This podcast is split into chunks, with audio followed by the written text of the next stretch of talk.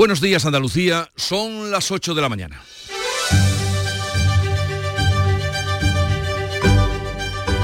En Canal Sur Radio, La mañana de Andalucía con Jesús Vigorra.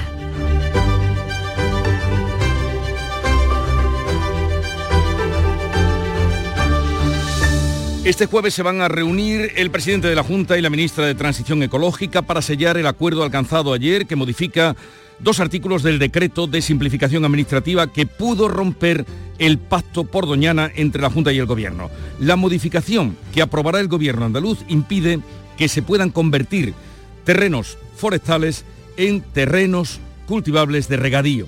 También, por supuesto, hablarán del principal problema que tiene ahora mismo Andalucía y que no es otro que la sequía. La sequía y otros males añadidos son los que llevan a los agricultores este jueves con sus protestas hasta Algeciras, Asaja, Coa, UPA y las cooperativas agroalimentarias pretenden paralizar el puerto de Algeciras después de las marchas vividas ayer en Madrid y la tensión en la que, eh, la tensión sobre todo en Madrid, que se saldó con 10 heridos y un detenido en los altercados con la policía. Por otra parte, la Junta va a poner en marcha un plan un nuevo intento de eh, parar las listas de espera sanitarias con 283 millones de euros para reducir esas listas de espera. El Pleno del Senado reprueba al ministro del Interior, Fernando Grande Marlasca, tras el eh, asesinato de dos guardias civiles el pasado 9 de febrero en Barbate, arrollados por una narcolancha. Y hoy va a declarar ante el juez Coldo García que es el asesor, era el asesor del exministro socialista José Luis Ábalos, detenido por presunta corrupción y enriquecimiento con la compra de mascarillas durante el tiempo de la pandemia. De estas y otras noticias, enseguida les ampliamos la información antes el tiempo.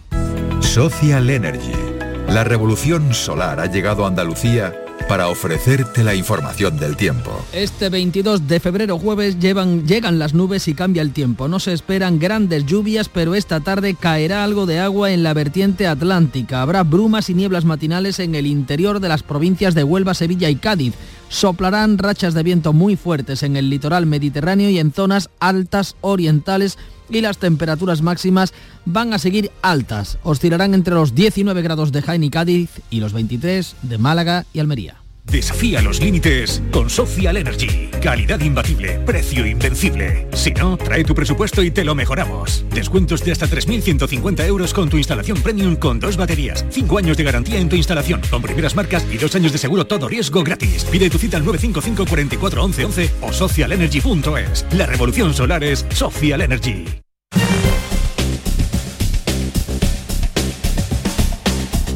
Vamos a conocer cuál es el estado de las carreteras en Andalucía. Para ello conectamos con la DGT. Nos informa desde allí Jaime Orejón. Buenos días. Muy buenos días. Estará pendientes de un accidente que está complicando en Sevilla la 4 en la zona del aeropuerto en sentido Madrid. Al margen de esto, destacamos complicaciones ya en los accesos a Sevilla capital. La 49 a su paso por Tomares, la 92 a la altura de Araal. También la A8009 a su paso por el polígono industrial de Majarabic que también complicaciones en Huelva en la A497 en Corrales en dirección Huelva Capital en Málaga en el acceso a Málaga Capital por la MA20 a su paso por Cruz de Humilladero, también la A357 a su paso por Santa Rosalía, la 7 en Rincón de la Victoria, Fuengirola y la Cala de Mijas, todo en sentido Cádiz, también en Granada, en la GR30 en Armilla en dirección Maracena y en Almería en la 7 en Agua Dulce en sentido Málaga. Mucha precaución en todos estos tramos y vías. Mirad chicos, os presento. Este es mi tío Ángel. Bueno, su tío, su tío. Soy como su padre en realidad. No, tío, eres mi tío. Pero soy como tu padre. A ver, si te he querido como un padre. Soy más que tu tío. Soy como tu padre. Sí, sí, tu padre. Vamos, tu padre. Bueno, pues eres mi padre. Por 17 millones de euros uno se hace padre de quien sea. Ya está a la venta el cupón del Extra Día del Padre de la ONCE. El 19 de marzo, 17 millones de euros. Extra Día del Padre de la ONCE. Ahora cualquiera quiere ser padre. A todos los que jugáis a la ONCE, bien jugado. Juega responsablemente y solo si eres mayor de edad.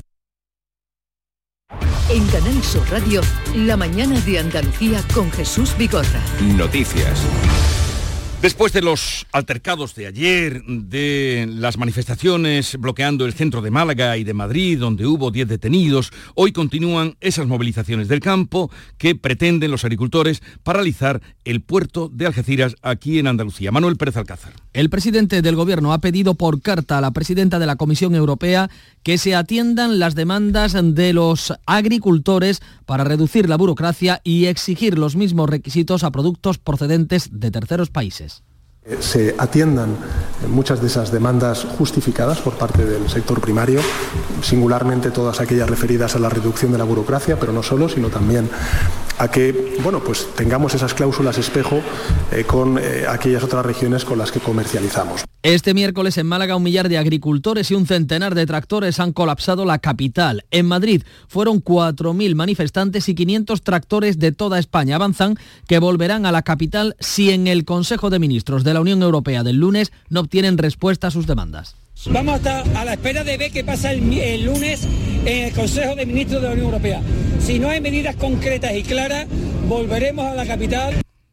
En la marcha de Madrid hubo tensión y altercados con la policía que se saldó con 10 heridos, 5 agricultores y 5 policías y un eh, manifestante detenido.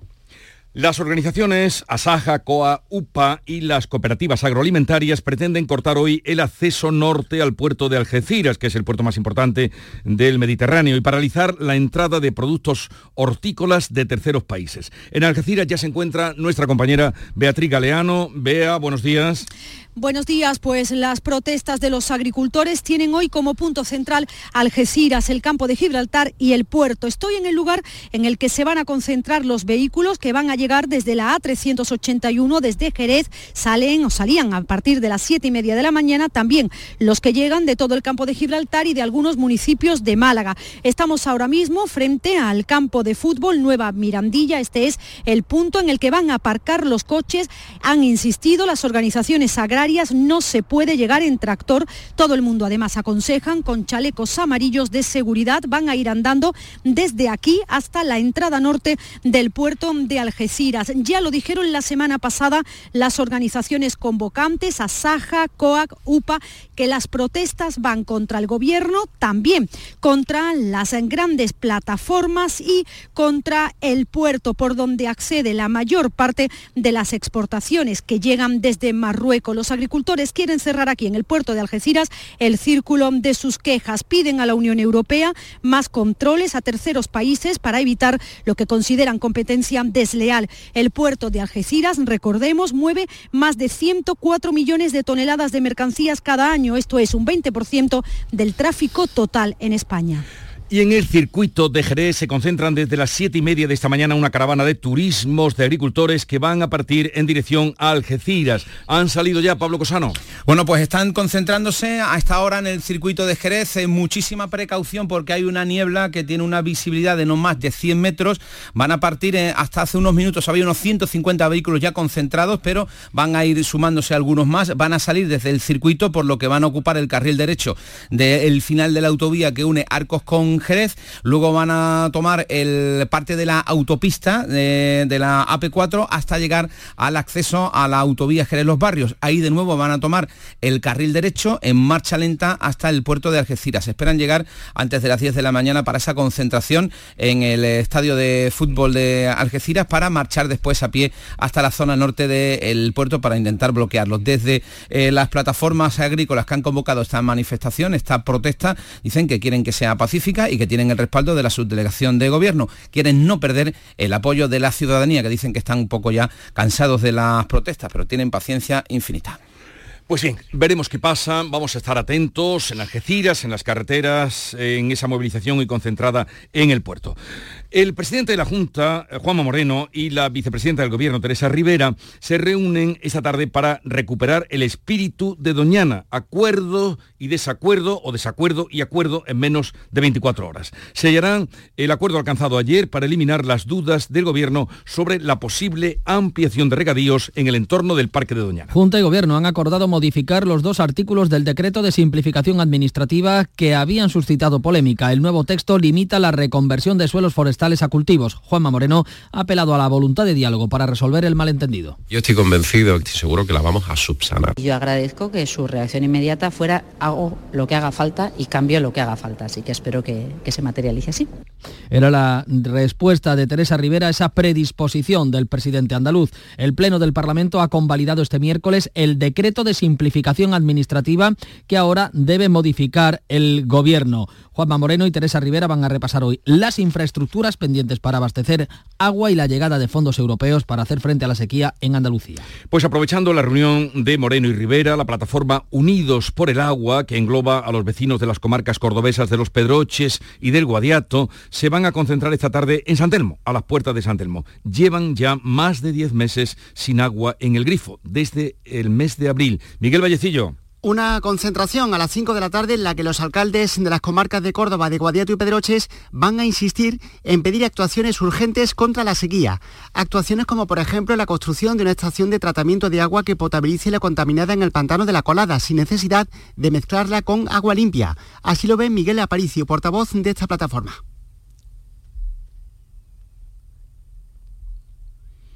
¿No escuchamos, Miguel? Sí, tenemos Hemos insistido siempre y hemos tenido la suerte que la ministra nos haya atendido varias veces, que haya comunicación con ella y esperamos que en nombre de la zona norte pues, pues, pues puedan resolver algo o, o desatrancar el problema. Pues una reunión que lógicamente se va a seguir con mucho interés aquí en el norte de la provincia de Córdoba. Por otra parte, 11 municipios de la Costa del Sol Occidental han pasado ya su primera noche con reducción de la presión del agua para ahorrar en el consumo de los vecinos. Eduardo Ramos. La medida se ha llevado a cabo desde esta madrugada y será diaria salvo los sábados. El objetivo es limitar el cupo a 160 litros de agua por habitante y día, como establece el decreto de sequía. Escuchamos el llamamiento a la ciudadanía que hacía la consejera delegada de Acosol, Matilde Mancha que los ciudadanos tengan también la paciencia y la comunicación con nosotros, sabiendo que se restablece a partir de las 6 y que se tarda, según qué zona, pues se tarda un poco más o un poco menos en que llegue el agua al grifo. Y algunas ni lo van a notar, ¿vale? Eh, huyamos de llenar bañeras, huyamos de acumular agua en las casas, porque eso es lo que nos hace que al día siguiente la tiramos. Entre otros hay grandes municipios de la provincia de Málaga afectados por estas restricciones, en Estepona, Fuengirola, Marbella o Mijas, algunos de ellos. La Consejería de Salud lanza un nuevo plan uno más para reducir las listas de espera, que está dotado con 283 millones de euros para el pago de horas extras de los sanitarios y para los conciertos con la sanidad privada. Bea Rodríguez destina 163 millones y serán para pagar horas extras a los profesionales sanitarios y 120 para conciertos con la privada. La consejera Catalina García confía en reducir notablemente las listas de espera, especialmente eh, de los que están fuera de plazo. Pretendemos reducir la lista de espera en un 18% y en un 60% los pacientes que están fuera de decreto de garantía. 142.000 pacientes están en lista de espera quirúrgica y de ellos 53 están fuera de plazo.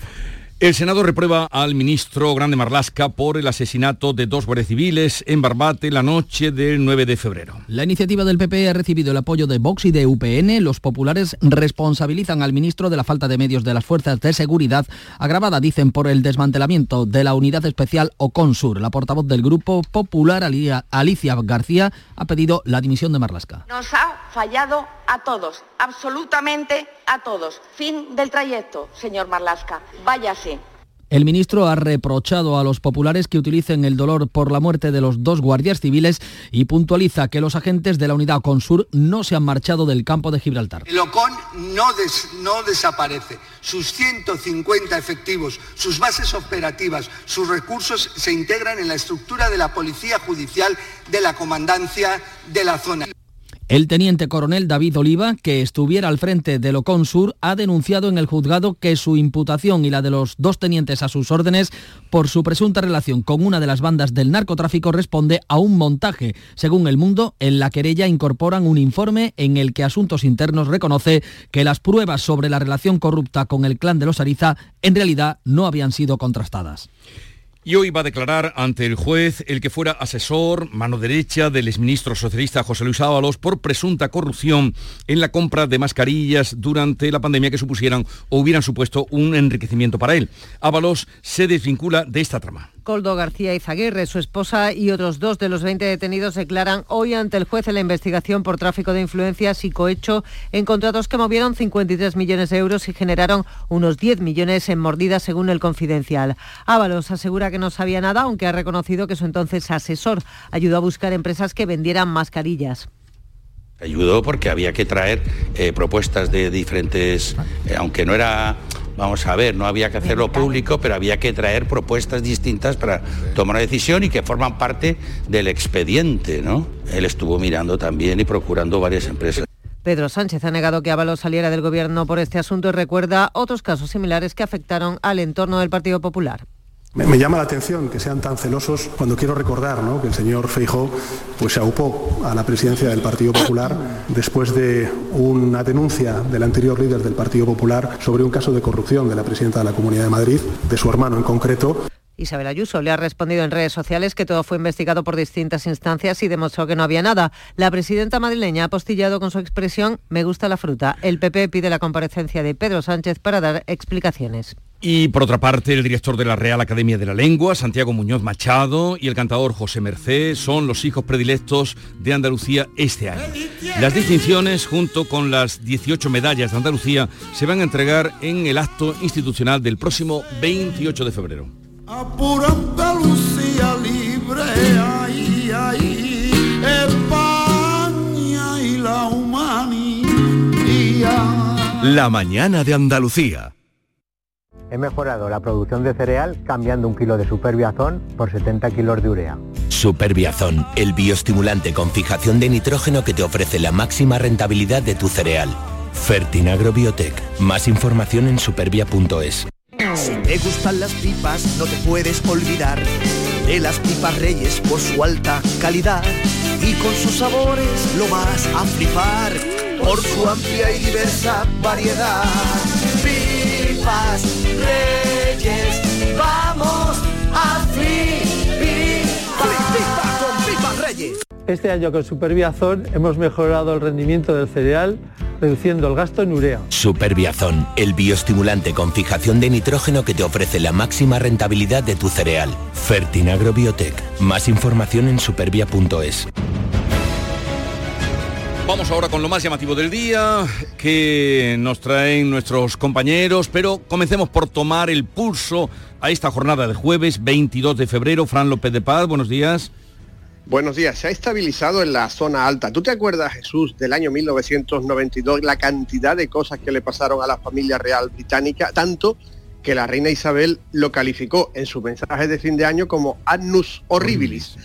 Pues esta es una semana horribilis para el Partido Socialista porque después de lo de las elecciones gallegas salta el que ya se conoce en toda la prensa como el caso Coldo, lo que habéis contado del ex asesor del ex ministro Ábalos. Sin duda, el caso Coldo, y verá, como no nos equivocamos, va a sobrevolar por la sesión de control al gobierno andaluz que va a tener lugar este mediodía en el Parlamento de Andalucía.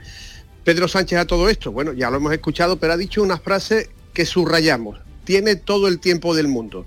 ¿Recuerdas, Vigorra, la canción de Manolo Otero, Todo el tiempo del mundo, que se editó en el año 1976? Escúchala porque dará muchas claves de lo que está pasando. La recuerdo. Lo que no sabía era colocarla en aquel año. Vamos con lo más destacado ámbito nacional. Nuria Durán. Siglo II después de Cristo, cuando el mundo fue rico y vivió casi en paz. Es un artículo interesantísimo en El Mundo, basado en la publicación de Pax, que es el último libro de Tom Holland. Leemos que Vespasiano I y Trajano después, el sevillano Trajano, trajeron un siglo de estabilidad y riqueza. La renta per cápita del imperio en el siglo II nunca fue igualada hasta la revolución industrial. El Mediterráneo no volvió a vivir un tráfico comercial tan intenso hasta la década de 1770. El mundo, dice, por un momento pudo parecer feliz y estable. ¿Qué destacamos de internacional, Bea Rodríguez? Titular del Süddeutsche Zeitung, Jesús, ataque al futuro, escuelas rotas, olivares arrasados, mezquitas bombardeadas, agua salada de los pozos y la mayoría de los edificios en ruinas. ¿Podrá la gente de Gaza seguir viviendo allí después de la guerra? Se pregunta el periódico alemán. En contraste, el SEFI del grupo de mujeres soldado israelíes que todos pudimos ver ayer posando con bastante mofa en la frontera de Zaha, totalmente devastada. Clave económica del día, Jorge González. Pues una buena noticia para el que esté pensando en reamueblar su casa. que bajará el precio de 1.300 productos tras conseguir un beneficio récord de 148 millones y rozar los 2.000 millones de facturación. Entre esos 1.300 productos que van a tener esa bajada importante de precio de un 20% están sus bestsellers, los más vendidos. Recordamos, el año pasado había 24 tiendas, tiene ya 100 en toda España. Y la noticia deportiva, Nuria Acciño. El Betis afronta esta tarde una final para seguir vivo en Europa. A las 7 menos cuarto disputa ante el Dinamo de Zagreb la vuelta de la previa de los octavos de final de la Conference League y está obligado a remontar el 0-1 de hace una semana. Son las 8.20 minutos de la mañana, tiempo ahora para la información local. Atentos. En la mañana de Andalucía de Canal Sur Radio, las noticias de Sevilla con Antonio Catoni. Buenos días. Un detenido en relación con el cadáver hallado el pasado domingo cerca del Parque Alcosa con un tiro en la cabeza. La policía eh, ha interrogado a esta persona, a este detenido, en las últimas horas, según ha podido saber Canal Sur Radio. Por otra parte, la veintena de trabajadores de origen rumano y moldavo, víctimas de una red de trata que ha sido desarticulada, vivían en condiciones infrahumanas. Trabajaban sin descanso, dormían hacinados y rebujaban en la basura para poder comer. Son los detalles que ha ofrecido la policía tras detener a 15 personas en relación con estos hechos. Tres de ellos ya están en la cárcel. La Policía Nacional que recibirá una medalla de Andalucía y hay otras dos medallas sevillanas, los Romeros de la Puebla y el Ateneo de Sevilla. Y una buena noticia, han pasado a planta los tres menores afectados por el incendio de su vivienda en Montequinto el pasado lunes. Están todos fuera de peligro. Son renovables, les ofrece. Vamos a conocer cómo se circula a esta hora por las carreteras de Sevilla y provincia. María José Molina, buenos días. Buenos días, Antonio. A esta hora tenemos 5 kilómetros de retenciones en el puente del Centenario sentido Cádiz, 4 kilómetros sentido Huelva, 5 kilómetros en la entrada por la A49 a Sevilla, 3 kilómetros en la A4 a la altura del aeropuerto sentido Córdoba y 2 kilómetros sentido Sevilla. Esto por un accidente. Hay un kilómetro también de retenciones en la entrada por la carretera de Mairena, 2 por la carretera de Gloria y 2 también por la carretera de Utrera. El tráfico es intenso en la ciudad, en las entradas por Puente de Alamillo, Avenida Andalucía, Puente Delicias y en la salida por Juan Pablo II. Sol Renovables les ofrece el tiempo. Expertos en instalaciones solares y energías renovables para su vivienda o negocio. Enchúfate al sol. www.solrenovables.com Atención a la niebla que está presente todavía en algunas zonas de la campiña. Llegan lluvias, aunque débiles al final del día, sobre todo en la parte sur de la provincia. Bajan las temperaturas máximas. 19 grados vamos a alcanzar el Brige Morón, 21 en Écija y Sevilla, donde ahora tenemos 12. Enseguida desarrollamos estos y otros asuntos. Realiza Marco Farón. Que bien te sientas, chiquilla, que bien te sienta. Qué bien te sienta tu traje de flamenca Aires de Feria. Sus nuevos diseños te van a enamorar. Lunares, colores y texturas, reflejos de nuestra tierra. Aires de Feria. Trajes de flamenca llenos de elegancia, sensualidad y creatividad. Aires de Feria. Enamorados de Andalucía. En Canal Sur Radio, las noticias de Sevilla. Agentes de la policía de la Brigada de Homicidios han interrogado en las últimas horas en la comisaría de Blas Infante al individuo detenido en relación con el hombre que aparecía muerto de un disparo el pasado domingo en un descampado en el Parque Alcosa. ¿Qué más datos tenemos? Pilar González, buenos días. Buenos días. Espera que sea puesto a disposición judicial en las próximas horas. Según ha podido saber Canal Sur Radio, cuenta con un amplio historial delictivo. Se trata de averiguar si es el autor material de la muerte, si hay más implicados y el móvil del crimen. Ha trascendido que la policía tenía a este sospechoso identificado desde el principio y lo ha detenido tras localizarlo a mediodía de ayer por la zona de la carretera de su eminencia. También la policía ha detenido a 15 personas por explotar en el campo a 21 trabajadores de origen rumano y moldavo y el relato de lo que han sufrido estas personas, en fin, es tremendo. Obligados a trabajar sin descanso en campañas agrícolas de Brenes y Cantillana, les impedían salir a la calle, vivían hacinados, se veían obligados a rebuscar en la basura para poder comer. Una de ellas, menor de edad, sufrió un aborto y un hombre se tiró por la ventana para huir. Una situación que describe Fernando González, jefe de la Unidad Central contra las redes de inmigración ilegal y falsedades documentales. Lo que hacían era retenerles la documentación, trasladarlos a casas ocupadas donde les hacían dormir en el suelo, hacinados más de 15 personas en una habitación, los llevaban al campo para explotarlos, estas personas no tenían descanso, no podían comer, largas jornadas de trabajo, con calor, con frío, daba igual. En contraste, los miembros de la red llevaban un alto nivel de vida que detalla Luis García, responsable de la Brigada Central contra la Trata de Seres Humanos. Ellos vamos a decir que vivían una vida lujosa, entre otras cosas que se les intervienen, se les intervienen relojes de, oro de marca Rolex valorados en más de 30.000 euros. El juez ha mandado a prisión a tres de los detenidos. La operación sigue abierta. Otra operación policial, en este caso internacional, ha permitido la, la desarticulación del Lockbit de un grupo de ciberdelincuentes que operaba en todo el mundo fueron los que en septiembre hackearon el sistema informático del Ayuntamiento de Sevilla. Son las 8.24. En Canal Sur Radio, las noticias de Sevilla. Vuelve a Tomares España a debate con los más interesantes análisis de la actualidad. El jueves 22 de febrero, Miguel Ángel Revilla examinará la actualidad española con las preguntas de Jesús Vigorra, presentador de la Mañana de Andalucía de Canal Sur. A las 20 horas en el Auditorio Rafael de León. Entrada libre hasta completar aforo. Síguenos también por streaming. Ayuntamiento de Tomares. Tomares como a ti te gusta. Suspiro de mujer que lleva viento. Los Romeros de la Puebla, medalla de Andalucía. Pepe Angulo, cantante del histórico grupo de sevillanas, dice que esta medalla es un orgullo. Bueno, 50, 50 discos y la mitad del disco habla de Andalucía. Y después el vestuario por toda Andalucía, que lo más andaluz que hay es unos saones, una una chaqueta corta, un sombrero y unos, y. También va a recibir la medalla de Andalucía el Ateneo de Sevilla, su presidente Emilio Boja. Un auténtico honor ser medalla de Andalucía. La verdad es que nosotros, aparte de la cabargata, durante todo el año organizamos unos 400 actos culturales, tenemos una obra social a muchas familias que intentamos de que lo pasen lo menos mal posible. Esas son las dos medallas eh, de sevillanas de las medallas de Andalucía que se entregarán el próximo 28 de febrero. Tenemos una última hora con respecto a ese accidente que ha tenido como escenario la A4. ¿En qué punto concreto? María José Molina, cuéntanos. Pues sí, es a la altura del aeropuerto, sentido Córdoba. Ha habido una eh, colisión frontal entre dos vehículos. Está, en estos momentos intervienen bomberos y sanitarios porque hay personas atrapadas en el interior de los vehículos. 826. ¿Has pensado en instalar placas solares en tu vivienda o negocio? Con Sol Renovables, enchúfate al sol. www.solrenovables.com o 955 35 53 49. Cada noche, de lunes a viernes a las 10, Canal Sur Radio te acerca a la Semana Santa. El llamador. EMASES ha aprobado rebajar el estado de emergencia por sequía a alerta después de que hayan aumentado las reservas de sus embalses en un 12%. Se sitúan ahora mismo en el 45% de su capacidad. Los ayuntamientos van a emitir nuevos bandos para reducir el objetivo de ahorro y se posponen las restricciones anunciadas antes del verano. Así lo adelanta el consejero de Masesa, Juan de la Rosa. Con esta medida cambia el objetivo de ahorro de un 10 a un 5%. No obstante, hay que recordar que seguimos en una situación de escasez severa por lo que es necesario mantener las medidas que promuevan una reducción del consumo. ¿Y el PSOE que se queda sin caseta, dice el alcalde de Sevilla? Este tema no tiene arreglo. este es un debate ya zanjado, no, este, no tiene más recorrido. El Partido Socialista tiene los mismos derechos y en este ayuntamiento se le va a tratar igual que a cualquier otro sevillano.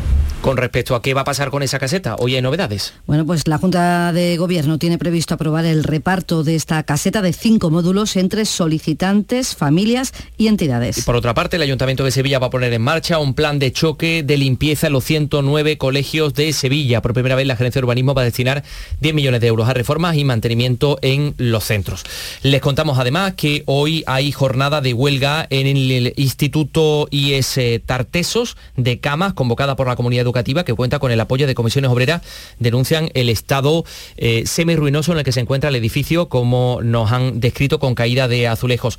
Y hoy los sindicatos, comisiones obreras y UGT se concentran esta mañana para exigir el fin de la brecha de género por el Día de la Igualdad Salarial. La convocatoria es a las puertas de la Confederación de Empresarios de Sevilla a las 11 de la mañana. La capital es hoy también escenario de las movilizaciones de profesionales sanitarios de toda Andalucía para pedir la unificación del servicio de urgencias y emergencias extrahospitalarias y también la mejora de las condiciones laborales. En materia de cofradía ya han llegado los palcos a la Plaza de San Francisco. Hoy se inaugura la exposición de estrenos en el Mercantil y en el Teatro de Capitanía. Acogía en las últimas horas la cuarta exaltación de la saeta con un homenaje a Rocío Vega, la niña de la alfalfa. Bueno, pues vamos con los deportes, que ya está aquí Nuria Gaciño.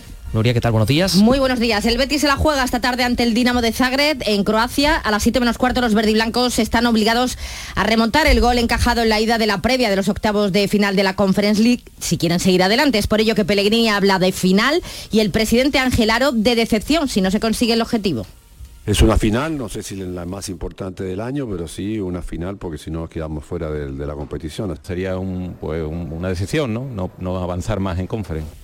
La cita a las 7 menos cuarto. Bueno, como sé que te gusta Arcángel, Nure Gaciño, pues que sepas que esta noche el cantante onubense se sube al escenario del Cartuja Center para presentar su álbum Hereje.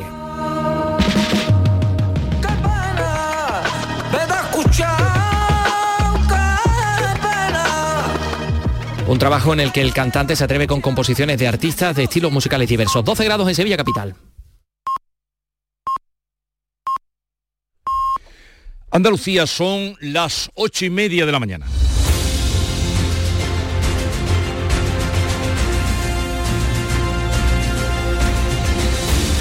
Y a esta hora vamos a abrir en un momento tertulia de actualidad, hoy con Silvia Moreno, con Javier Chaparro y con Héctor Barbota para ah, analizar los coldos de la actualidad. Buenos días. En el sorteo del cupón diario celebrado ayer, el número premiado ha sido 42.024 42024 serie. 26 26 Hoy, como cada día, hay un vendedor muy cerca de ti repartiendo ilusión. Disfruta del día. Y ya sabes, a todos los que jugáis a la 11, bien jugado. Desde este pasado 12 de febrero hay cambios en la forma de ver tu televisión. Canal Sur solo emite ya en alta definición, por lo que debes buscar el indicativo HD junto a nuestro logo, en la parte inferior derecha de tu pantalla. Si ya ves este indicativo HD, te aconsejamos que reordenes los canales porque muchos dejarán de verse. Si tu televisor tiene más de 10 años, seguramente no está preparado para la recepción de nuestras nuevas emisiones. En ese caso, puedes cambiar tu televisor por uno nuevo o adquirir un decodificador o sintonizador externo que pueda recibir señales en alta definición. Los espectadores que vean Canal Sur a través de una plataforma digital no deberían tener problemas. Desengrasante Mano de Santo. El desengrasante todo en uno que limpia como ninguno les ofrece la información del tiempo.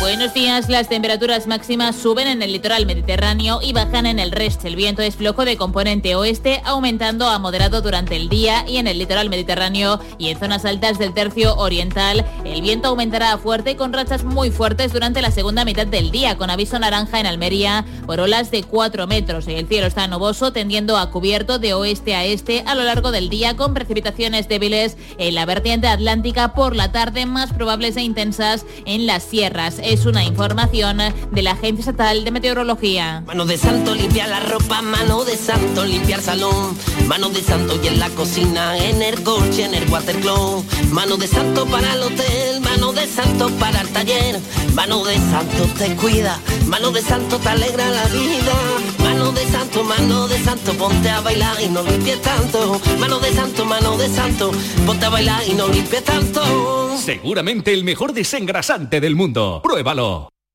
Descubre Andalucía también a través de su Semana Santa con Canal Sur Radio. Las grandes devociones, nuestro patrimonio histórico y artístico, las tradiciones y costumbres, la gastronomía y curiosidades de esta época, la música, las emociones que afloran. Semana Santa en Andalucía, de lunes a jueves, a las 10 de la noche en Canal Sur Radio con Manuel Mateo Pérez. Contigo somos más Canal Sur Radio. Contigo somos más Andalucía.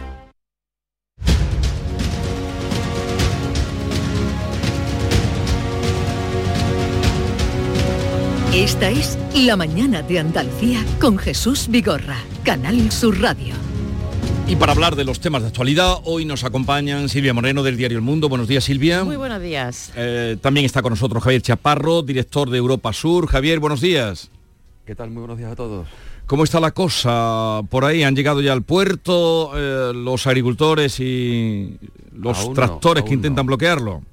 Aún no, se espera que lleguen en torno a las 10 de la mañana a las inmediaciones de la ciudad de Algeciras, que a partir de entonces pues empiece la, la movilización cortando los accesos al puerto, particularmente el acceso norte al, al puerto de Algeciras.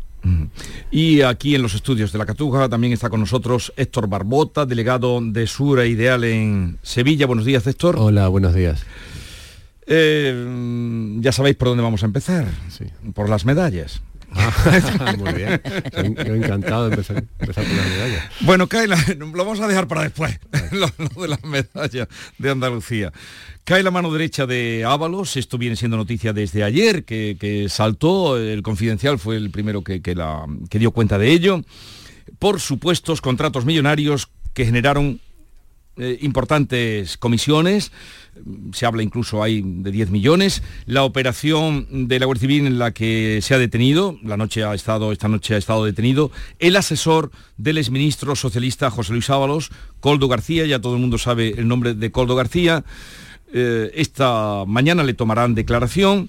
Eh, fue su chofer, pero también fue su asesor. El propio Ábalos ha dicho que era la persona de su confianza, que estaba para todo debía confiar mucho en él porque luego lo hizo consejero de Renfe.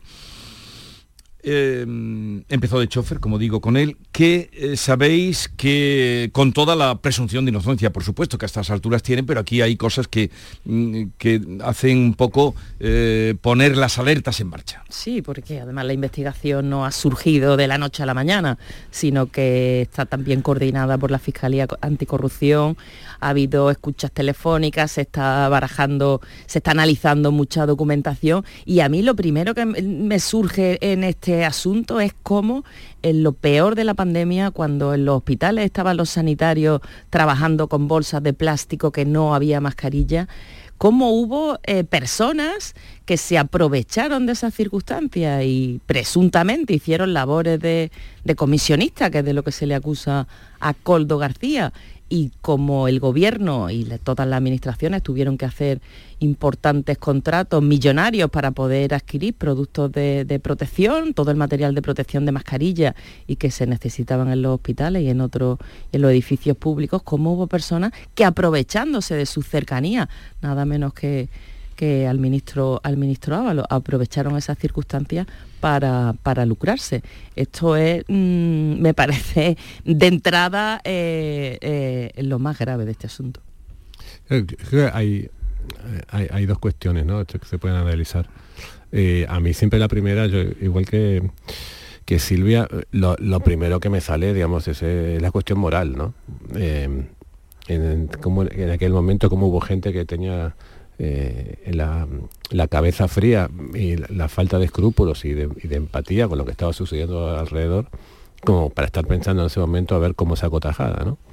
Eh, eso es lo que me parece digamos, más, imposible de, de asumir como, como ciudadano. ¿no? Se supone que era un momento en el que estábamos todos preocupados porque la gente no se muriera. ¿no? Porque la gente pues, al estaba preocupada por, por cómo aprovechar para llenarse los bolsillos. Y, digamos que con toda la presunción de inocencia, tanto para, para este hombre que ha sido detenido y, y también para, para el exministro Ábalos, eh, a mí no me cabe otro otro camino que recordar que en su momento la dimisión o, o la salida de Ábalos del gobierno no, no fue suficientemente explicada. Era el, el hombre de la máxima confianza de Pedro Sánchez y de un día para otro nos encontramos con que estaba fuera del gobierno. ¿no? Ayer el presidente del gobierno dijo que esto no tenía nada que ver con su, con su salida. Pero no dijo a continuación la salida de Ábalos fue no, por, no fue por esto, sino fue por esto otro. Eh, por lo tanto, creo que tenemos derecho a pensar de que esta es una cuestión que ha salido ahora a la luz, pero que algún posiblemente algún indicio, alguna algún algo debería haber como para aquella salida tan tan abrupta de, de Ábalos del gobierno cuando no era por así decirlo, no era un ministro cualquiera, no era cualquier, era, era, era la mano derecha de Pedro Sánchez. ¿no? Eh, me parece que hacen falta, hacen falta explicaciones y no vale en esto, ni, creo que en esto ni en ningún otro tema, pero tampoco en esto, sacar a colación otras cuestiones. ¿no? Yo no, pero este no, pero el tuyo sí, ¿no? Eso creo que no, que no vale en este momento. En este momento cada uno tiene que dar las explicaciones que le toquen. Yo lo que me pregunto es cómo un señor que ha sido portero de un prostíbulo acaba de asesor o de chofer de, un ministro y de consejero de Renfe. Y después, por supuesto, ya comisionista en temas de, de intermediación para la, en la venta de, mascarillas, ¿no? Eh, es cierto que en, en- en determinados círculos en Madrid, porque esto parte de una denuncia del Partido Popular de Madrid presentada en el año 2022, ya se rumoreaba que el cese de, de Ábalos que se produjo en julio del año mm, 2021 tenía algo que ver con algún, con algún asunto turbio, si no bien vinculado él directamente, pero sí personas de, de su entorno, y ahora es cuando salta el nombre de, de Coldo García. Claro, durante la pandemia se formalizaron en torno a 25.000 contratos de emergencia derivados de una situación absolutamente inusual, contratos que en muchos casos eran formalizados por técnicos o pactados por técnicos incluso verbalmente, a la búsqueda, acordamos, de, de mascarillas, de material quirúrgico, de guantes, etcétera, etcétera, etcétera, que si bien esos contratos después eran formalizados por por técnicos, incluso cuando tenían un importe elevado, pues pasaban por, por el Consejo de Ministros por las consejerías de, correspondientes, ¿no? Pero en aquella vorágine hubo mucho listillo, hubo mucho aquililla, caso del, de este individuo por lo que por lo que parece ser o lo, que parece intuirse de la, de la investigación de la Guardia Civil que aprovecharon ese, ese río revuelto para, para sacar un buen, un buen beneficio. Vamos a ver en qué termina. Vamos a ver en qué termina. Ábalos no solamente era el ministro de Transporte, un departamento muy sensible en todo lo que se refiere a adjudicaciones, en el cual en el pasado pues, ha habido más de una, más de una polémica. Era también el secretario de organización del Partido Socialista, o sea, era, como bien dices, el- era la mano derecha, derecha, derechísima de Pedro Sánchez. Y de golpe y porrazo de la noche a la mañana desapareció. Y no hubo ninguna explicación. Y ya os comento que desde hace ya algún tiempo en círculo de, de Madrid se, hablaba de que Ábalos pues había un- de que había de que algo le ha podrido en, en esa- en ese entorno. Pero aquí, eh, en fin, el, el PSOE ha puesto tierra de por medio. Ayer salieron diciendo, pues, lógicamente distanciándose de él. Pedro Sánchez ha dicho, lo que habéis repetido vosotros, que esto no está vinculado, el cese a Ávalo. Pero claro, la Guardia Civil también tomó declaración ayer al número 2 de Interior. Porque Sí. están varios minis- ministerios, el de fomento, el de interior, las comunidades de. están. eh, compraron por esa vía mascarillas. Sí, el, el O sea número que- 2 de interior prestó de- declaración porque su firma aparece en uno de los contratos in- investigados. ¿no? Eh, yo me imagino, vamos, pensando... Y las comunidades de Canarias y Baleares también eh, durante la pandemia compraron eh, mascarillas por esa vía que, que llegaron al Ministerio. Yo, yo me imagino que, que ser la mano derecha de un ministro del peso de Ábalos en aquel momento seguramente abriría muchas puertas, ¿no? Eh, y quizás aquí quien tendría que explicar el propio ministro Ábalos es mm, si él no sabía lo que estaba haciendo su mano derecha, porque si lo sabía era malo, pero si no lo sabía mm, tampoco es que sea bueno.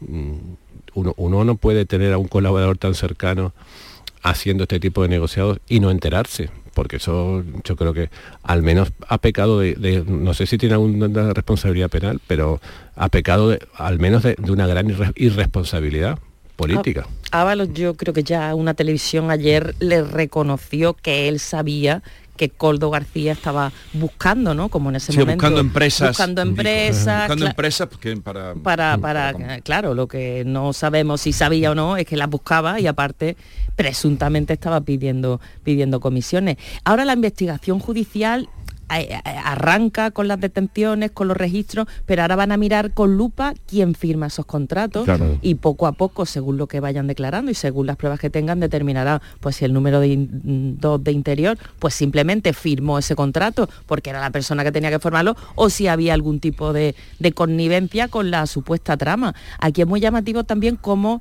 se recaban pruebas y de Coldo García lo que llamó también la atención es el sospechoso enriquecimiento personal. La compra de la los- compra de, de inmuebles en venidor, la compra y entonces esto es lo que lo que hace también llamar la atención y, y- y como apuntaba Javier, como una persona que empieza eh, como vigilante de seguridad, que incluso en uno de sus trabajos fue condenado por una agresión cuando él estaba en el País Vasco, que luego lo indultó el gobierno de, de José María Aznar como una persona con este perfil va escalando, escalando, hasta que se convierte en el hombre de la máxima confianza del todopoderoso Ábalos, que Y efectivamente... consejero...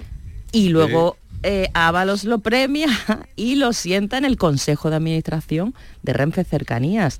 Este, este ascenso y este perfil pues es, es muy llamativo. Claro, ahí estamos en la responsabilidad de- del invigilando, ¿no? Que tantas veces se invoca en que tanto se hizo también en la, en la época de los seres, ¿no?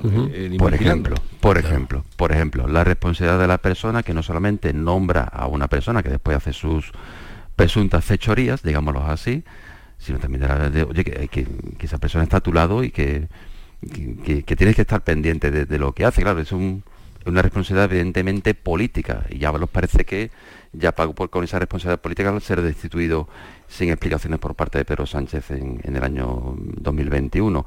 Un, un apunte, el, el número 2 anterior compareció en calidad de testigo. Es decir, si llega a haber algún tipo de indicio, si la Guardia Civil, si el, el juez llegase a tener algún indicio de, de que esta persona pudo estar implicada en alguna cosa, no es que para menor duda de que lo hubiera llamado en calidad de investigado, justamente para preservar todas las garantías procesales y esta persona pues hubiera podido defenderse. Eh, recordemos que como testigo está obligado a decir la verdad y en ese caso pues mm, hubiera sobre, estuviera implicado se estuviera autoincriminando, con lo cual eso no lo prevé la, la normativa. La investigación la está llevando la Guardia Civil.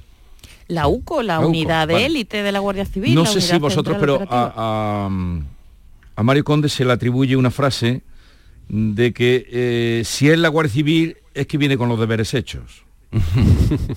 en alguna de sus cuitas. Vamos, será, yo lo he oído atribuida a él, a Mario Conde. Si es que viene la Guardia Civil, es que viene con los deberes hechos. Bueno, aquí tenemos un Sí. caso de corrupción, el de los seres, que la investigación policial la hace la UCO de la Guardia Civil, el cuerpo de élite, y esa investigación con el juzgado de instrucción 6 fue minuciosa hasta el detalle de, bueno, que el otro día conocimos también una nueva condena precisamente al que era chofer de un alto cargo de la Junta de Andalucía, de Guerrero, el que manejaba el fondo de los seres y lo que quiero decir que fue una, eh, ha sido una investigación muy minuciosa durante muchos años y la ha hecho este cuerpo policial. Bueno, ¿cómo puede afectar esta situación? Estamos hablando de supuestas comisiones eh, ilegales que se cobraron. Parece que eh, esto sí será real, que compró dos pisos, por lo que cuenta el confidencial, y que compró 15.000 metros cuadrados de suelo en Polop tras la pandemia.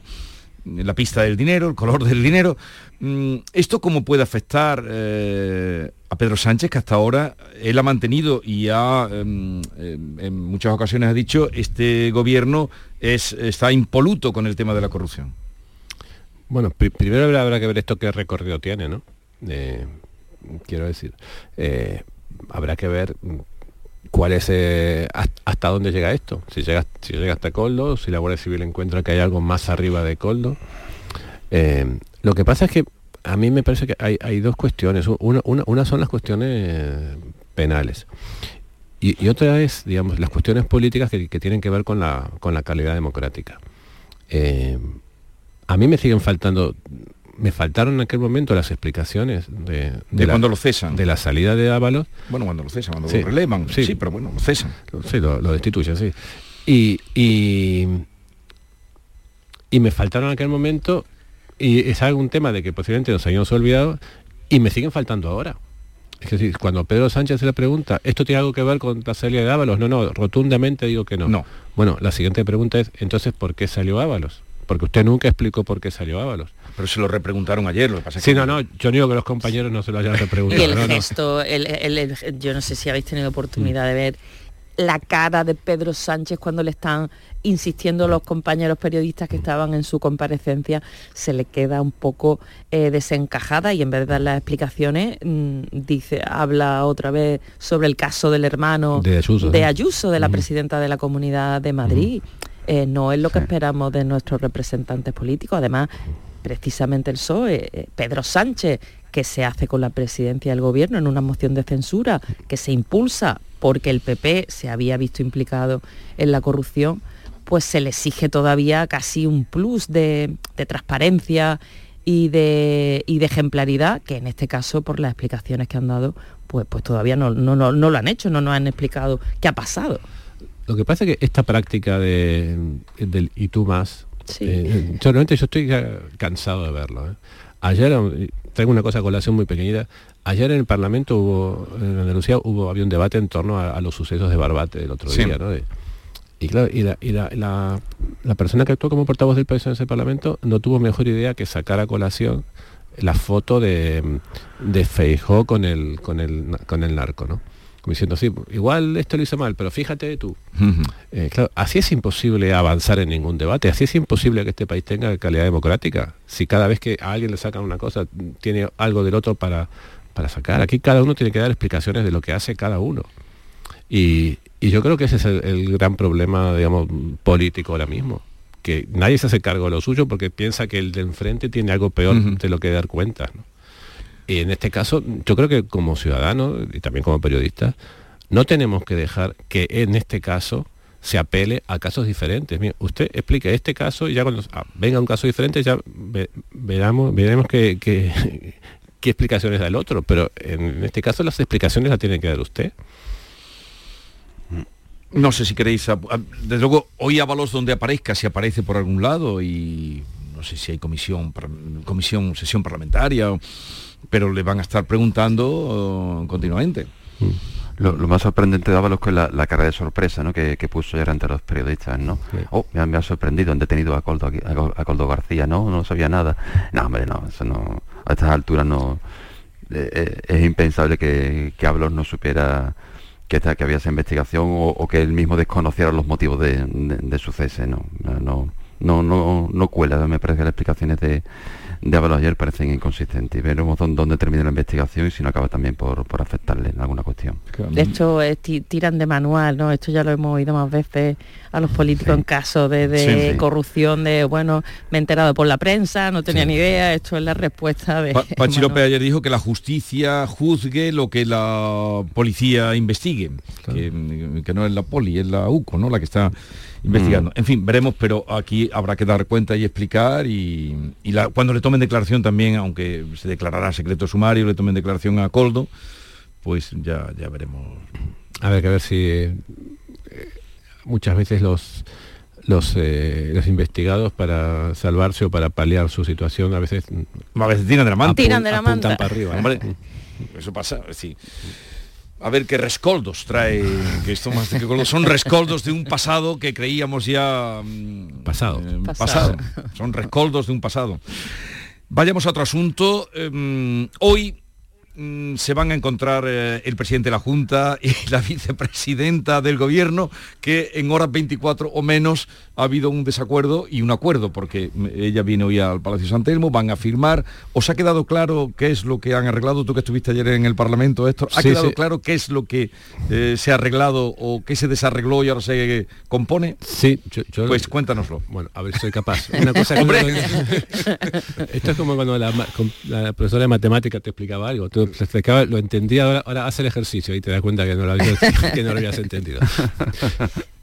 Vamos a ver, lo, lo que hay es una, eh, un artículo de los cientos de artículos que hay en el, en el, en el decreto de simplificación, simplificación. administrativa, el, el artículo 242, que habla de la, la adaptación, o, o el argumento de la Junta es que habla de la adaptación de la, de la ley andaluza a la ley, a la ley eh, nacional de montes, la ley forestal. ¿Qué es lo que dice esa, esa ley? Que eh, aquellos terrenos que eran agrícolas, que pasaron en un momento a ser forestales para un, lo que se llama especies de ciclo corto de menos de 20 años, eh, una vez acabado ese ciclo, pueden volver a, a ser agrícolas. ¿sí? Entonces, eso la ley andaluza no lo permitía, la ley eh, estatal sí lo permitía y lo que se hace en, en este macro decreto de simplificaciones es adaptarlo. Eh, ¿Qué es lo que denunció el PSOE E el, el lunes pasado? Que esto era un, un coladero para que muchos de los agricultores de, de Doñana que habían incumplido la ley eh, y, habían, digamos, mm, hecho ese cambio, eh, pudiesen regularizar su situación. Pero de alguna manera esto eh, mm, violaba el, acuerdo de Doñana. Eso es- e- era la- lo- la- el argumento del PSOE. El argumento de la Junta era, esto no es así porque esta- en esta situación solamente hay unos 40 hectáreas afectadas y algunas están en Doñana, unas pocas, y las otras afectan a la Vega Granada. ¿Qué es lo que se ha acordado entre ambas partes? Que este cambio legislativo eh, no es retroactivo. O sea, que los que hayan hecho ese cambio por las bravas cuando no estaba permitido, ahora no se podrán acoger a, a esta, a este cambio. Que este cambio es de ahora en más. En concreto a partir del día 17 17 de febrero. Eso es, digamos, lo, que ha pasado. ¿Cuál es mi interpretación? Si me permitís. Eh, yo creo que hubo un intento de que la foto que va a haber esta tarde no se, se, se nos hiciera. Lo ha contado, lo ha- lo ha contado muy bien. A ver, eh, Javier. No, no, pero por parte de quién? ¿Quién, quién había intentado boicotear eh, esa foto, Héctor? Yo creo que eh, al PSOE de Andalucía le incomodaba otra foto de, de- de- Juanma Moreno con, con la ministra, con la vicepresidenta, porque entiendo, mm, eh, aquí la disputa política cuál es. Juanma Moreno se presenta como una persona dialogante y moderada. El PSOE lo que dice es que ese, ese talante que, que esgrime el, el- el presidente es una falsa fachada, que en realidad Juanma Moreno ni es dialogante ni, ni es moderado. Eh, y como prueba de eso dicen, tan poco dialogante es que nos trae un macro decreto de, de 600 páginas, con, que llega a 2.000 páginas con los apéndices y nos da solamente cinco días para, para, para conocerlo y no quiere tramitarlo como proyecto de ley, por lo tanto dicen que es un gesto de autoritarismo. Pero ¿qué pasa? La foto mm, de esta tarde de- del presidente con la vicepresidenta Teresa Rivera, de alguna forma, mm, digamos que fortalece ese, ese perfil que quiere, eh, digamos, mm, vender la Junta, ¿no? Proyectar la Junta. Y yo creo que el PSOE intentó impedir esta foto. Claro, lo que pasa es que ha tenido bastante poco recorrido, ¿no? Porque desde el minuto cero el gobierno andaluz ha dado una serie de explicaciones que, que- que lo quería cambiar, quería eh, ponerse de acuerdo con el gobierno central para si se podía hacer esa interpretación eh, sobre el carácter retroactivo de, de- de la ley forestal andaluza, pues lo iba a cambiar. Entonces la polémica el lunes parecía que el plan de Doñana se saltaba por los se aires, sí. saltaba por los aires. Eh, mm, la vicepresidenta Rivera suspendió las reuniones que tenía previstas con los alcaldes y con los técnicos. Parecía que, que iba a saltar por los aires y finalmente esta tarde vamos a tener la foto de los dos juntos. Ayer ya se pusieron de acuerdo los técnicos en los términos exactos en los que, debía quedar redactado el, el decreto y entonces ha sido una polémica pues muy efímera. Sí, afortunadamente, bien está lo que lo, que bien acaba. No, no solamente las explicaciones de la Junta han sido ágiles, sino que también han convencido a, la vicepresidenta, con lo cual parece que el asunto está zanjado. Y, y por fin, porque la marca de Doñana, Y si es bien, lo, mm. que, lo que estamos hablando, claro, es, es lo que estaba lo que estaba en peligro y es una marca que desde, recordemos que desde fuera de Andalucía y de fuera de España está siendo salvajemente atacada por determinados lobbies de productores de franceses, holandeses, alemanes, etcétera, etcétera, que ven el, el tema de Doñana, de los frutos rojos de Doñana, de su entorno como, como un gran peligro para, para sus producciones, ¿no? Y que el acuerdo que se firma, esperemos, que espero que sí, y, y así confío en que el- por el bien de los agricultores que tienen sus cultivos regularizados, con concesiones de riego autorizadas, etcétera, etcétera, y en suelo agrícola, no suelo forestal ganado a las bravas, suelo agrícola, con- o suelo forestal convertido en agrícola a las bravas, como comentaba claro, pues sean realmente la- las personas que salgan más beneficiadas de, de este asunto y evidentemente el entorno de Doñana, que es un paraíso natural que estamos en riesgo de, de perderlo por, por la sequía, entre otras cuestiones. Hay, hay una, una cosita más, pues me, me falta una parte para que, para que quede completa la explicación. Es que el PSOE se atribuye de que ellos han conseguido mm, una rectificación del, del gobierno, ¿no? O sea, no, ellos no dicen, no nos hemos equivocado, no, no dicen, no, como lo hemos descubierto, los hemos puesto en evidencia y han tenido que rectificar, ¿no? Digo, comento esto para que se conozcan, digamos, las dos, las dos posturas. Bueno, en cualquier caso, si es mm, bueno para Doñana y que siga, porque fue muy alabado por todos, por los unos y los otros, los unos con H y los otros también, eh, eh, ese pacto. Entonces, que se rompiera, si hay un acuerdo para Doñana, como, como parece ser, y van a tocar también los temas de la sequía, porque en la puerta, durante la reunión, van a tener a vecinos del norte de la provincia de Córdoba, eh, que os recuerdo, de la comarca Los Pedroches y del Guadiato, que ellos, eh, Unidos por el Agua, la plataforma Unidos por el Agua, porque llevan ya desde el mes de abril, llevamos, porque yo soy de aquella zona, como sabéis, eh, desde el mes de abril sin agua potable. Bueno, de hecho la reunión de hoy es por la sequía, no es por Sí, sí, Doñana, ¿eh? sí, la, la reunión es por la sequía. Lo- exactamente. Tú has dicho muy bien. Yo también lo he dicho esta mañana, ¿eh? Es decir, este jueves se van a reunir por la sequía. Lo otro viene después, pero... Claro, claro, lo que pasa es que si el, el pacto hubiera saltado por los aires, No la reunión de la sequía no se, no se produce. Yo dudo que se hubiese producido. ¿eh? Claro, claro. ¿Qué, no. qué dudas tú de...? No, yo dudo de que se hubiese producido la reunión si... ah, si claro, esto- se hubiera sí, sí, quedado claro. roto. Mañana además también vuelven a coincidir, ¿no? Juanma Moreno y Teresa Rivera en Huelva, en, la- en una inauguración de CEXA del tema del hidrógeno verde y todo esto. Así que van a tener tiempo de, acercar de posturas. de- Claro. En fin, bien. Eso es positivo, al Claro final. que es positivo. Eso es positivo. Esa guerra de entre administraciones no conduce a ningún a y ningún si estamos lugar. con Doñana y, y, y Doñana es preocupante por la situación que... Debería ser lo normal, ¿no? Es a, a- mí lo que, noticia lo que me no preocupa es es que sea solo un ministro eh, y no sean todos. Bien, veremos qué pasa. Continuamos con Silvia Moreno, Javier Chaparro, Héctor Barbota, acercándonos a las 9 de la mañana. Canal Sur, la radio de Andalucía.